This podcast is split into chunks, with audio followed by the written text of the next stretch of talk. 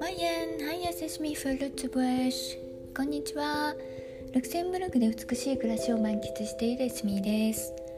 このチャンネルではあなたの憧れの未来を実現するために役立つ情報を私の体験も時々交えながらお届けしていますあなたはどんな素敵な未来を描いていらっしゃいますかさて今週末は久しぶりのお出かけでした。ヨーロッパではというかルクセンブルグとその周りは今のところコロナの規制が緩和されていて国境も普通に越えられるしレストランでも食事ができるようになったので徐々に普通の生活に戻ってきた感があります。でも陽性者の数は少しずつではありますが増加の傾向にあるのでいつまた行動が制限されるのかは分かりません。とりあえずはセーフティーには自分で責任を持って注意しながら行動可能な今を楽しむという感じです。というわけで今週末は本当に久しぶりに私たちのお気に入りのレストランへ行ってきました。ベルギーのアルデンヌ地方にあるレストランで最初に見つけたのはなんと23年も前1998年の8月のことでした。懐かしいな。その時は種類は別々なのですがお友達同士スポーツカー5台でツーリングウィーケンドをしたのですね。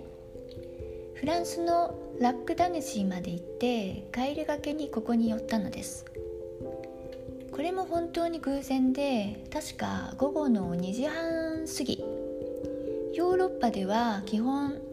2時にはレストラン閉まってしまいますのでどこを当たっても遅すぎたのですね。でもここだけは受け付けてくれたのでした。ありがたやありがたや。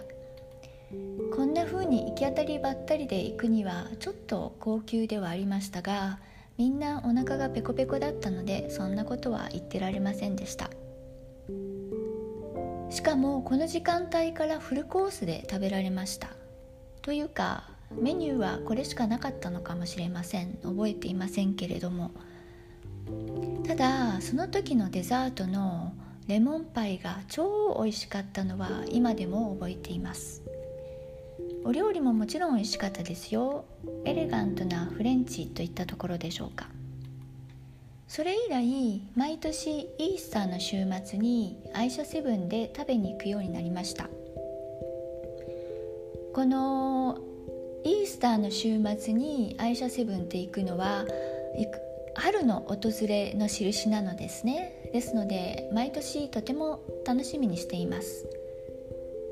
それ以外はお天気でツーリングがしたい時とか記念日とかですね。でも家から片道1時間半ぐらいかかるのでやっぱり頻繁に行くのは難しいです。それに日帰りの場合たくさんお酒を飲んでから帰るのでそれはやっぱりちょっときついですよね。ですので最近は泊まりがけで行くようになりました。去年はちょうどコロナのロックダウンが始まったばっかりで行けずその後もベルギーの国境を越えるのはいろいろと面倒くさかったのでずっとお預けになっていたのです。ですがようやくベルギーでも6月からレストランがオープンできるようになったそうで久しぶりに行ってきました。やっぱりレストランでの食事はいいですね。美味しいのももちろんですが雰囲気もいいし普段はしないような会話もできるし何と言ってもリラックスできます。あそういえば若いカップルが一組いて男性の方がプロポーズをしていました。無事承諾をしてもらえたようです。おめでとうございます。レストラン中が拍手喝采となりました。いいですね。人生の中ですごく幸せな時期ですね。ここのオーナーのお父様がすぐ近くに B&B をやっているのですがいつもそこに泊まります。